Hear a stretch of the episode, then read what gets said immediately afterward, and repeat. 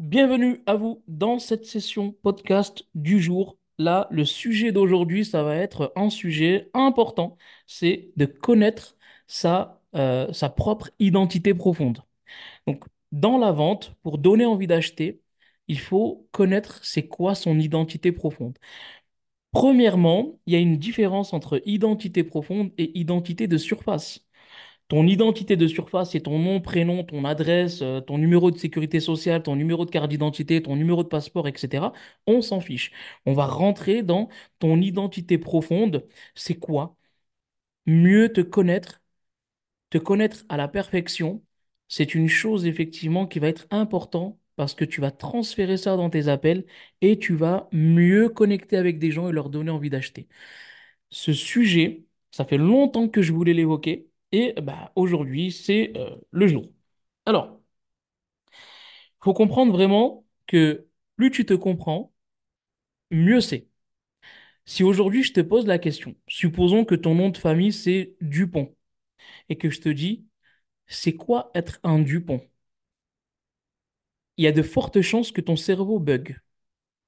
Si ton nom de famille c'est Durand, je te dis, c'est quoi profondément être un Durand?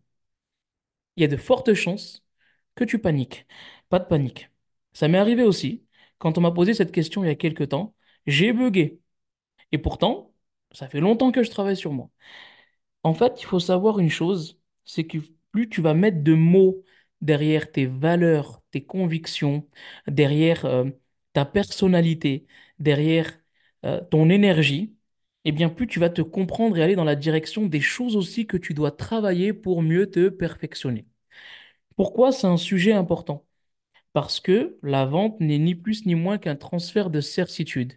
Si tu as un désaccord entre toi et tes valeurs, ou entre tes valeurs et ce que tu apportes, ou entre tes valeurs et ce que tu dis, ou entre tes valeurs et ce que tu incarnes, il y a une cassure. Et toi, tu penses que ça ne le sait pas, mais les gens le savent. Ils le ressentent. Il y a une phrase qui est importante. Tu peux mentir à tout le monde une fois, tu peux mentir une fois tout le temps à une personne, mais tu ne peux jamais mentir tout le temps à tout le monde. Ça, c'est important. Et plus tu vas avoir une corrélation, une cohérence directe entre toi, tes valeurs et ce que tu incarnes, plus ça va se ressentir dans tes appels de vente, plus tu vas plus donner envie d'acheter et faire du chiffre d'affaires. On va rentrer un peu plus dans euh, le sujet de, des valeurs profondes, donc de l'identité profonde. Dans l'identité profonde, il y a ce qu'on appelle l'exploration de soi. C'est euh, de, comprendre un petit peu ton mode de pensée, comment tu réfléchis. Est-ce que tu prends du temps pour structurer tes idées? Est-ce que tu prends du temps pour analyser tes résultats? Est-ce que tu prends euh, du temps pour essayer de comprendre ton environnement autour de toi. C'est explorer un petit peu au, plus profond de toi ton mode de fonctionnement. Et c'est quand tu vas comprendre ton mode de fonctionnement que dès qu'il y a une personne en face de toi qui va avoir plus ou moins le même mode de fonctionnement, ah, tu vas te dire, ah, je comprends. Et donc le mot je comprends va permettre à la personne aussi de savoir qu'elle est comprise. Et c'est pas juste je comprends parce que je comprends, mais je comprends parce que je suis plus ou moins pareil que toi. Mais c'est aussi important parce que quand tu as des gens à l'inverse de toi, qui ont un mode de fonctionnement complètement différent, tu vas aussi le comprendre et le voir juste avec certains mots, certaines phrases, certaines réactions de ton prospect, et tu vas aussi le comprendre. Donc mieux tu te comprends, plus tu vas pouvoir comprendre aussi ton interlocuteur.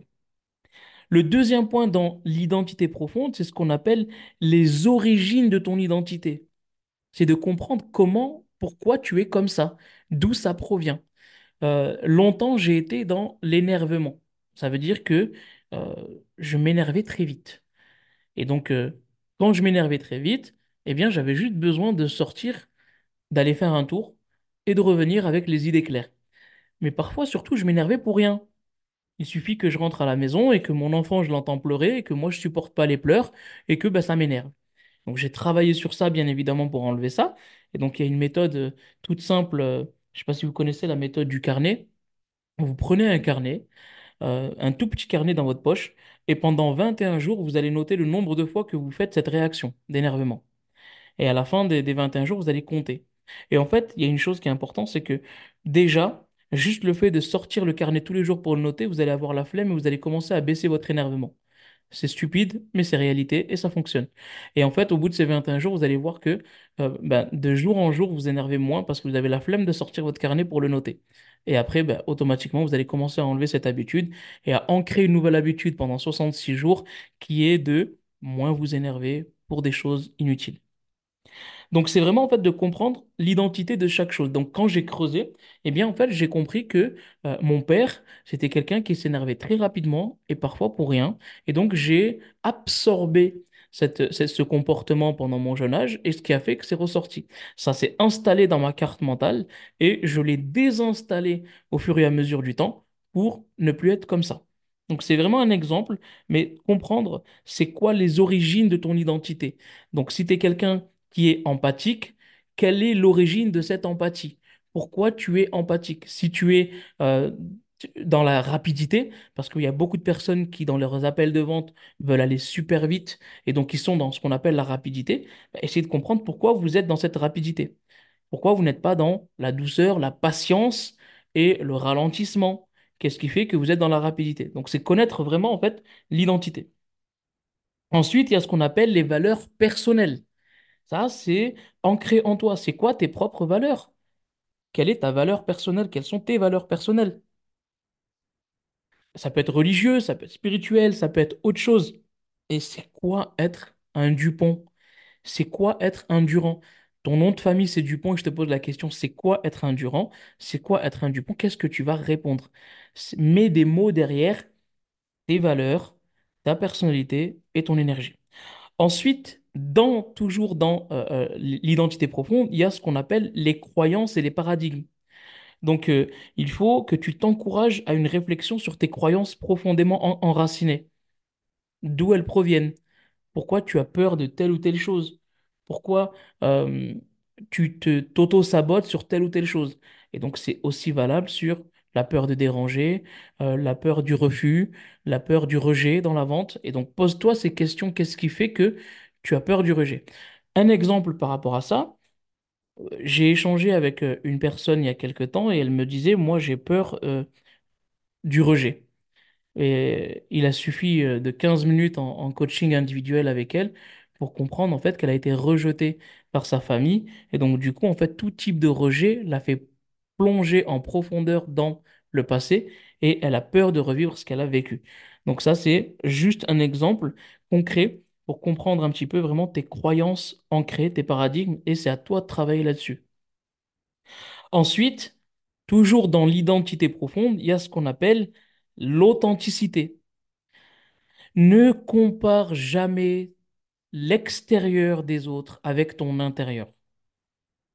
Ne compare pas ça, s'il te plaît. C'est important. C'est pas parce que X ou Y a une stratégie, il se montre, il fait le show, ça fonctionne pour lui, etc., que toi, tu dois venir sans connaître ton identité profonde et reprendre sa même stratégie. Ça ne fonctionnera pas. L'extérieur d'un autre est différent de l'intérieur d'un autre. J'avais un de mes mentors qui m'avait raconté effectivement une histoire aussi qui est importante. C'est, euh, il va faire son footing et pendant son footing, lui, il fait un tour de 10 kilomètres. Et pendant qu'il court, il voit, il y a un papa qui a 10-15 ans de plus que lui, il passe devant lui en flèche. Euh, et mon mentor, avec de l'ego, il dit non, c'est pas possible, il peut pas me doubler. Donc du coup, il accélère, il essaie tant bien que mal de le rattraper, il n'arrive pas. Une demi-heure après, ce même monsieur, il repasse en flèche devant lui. Il dit, mais c'est pas possible, je suis pas si nul que ça. Et donc, il essaye d'accélérer, rien à faire, il le rattrape pas.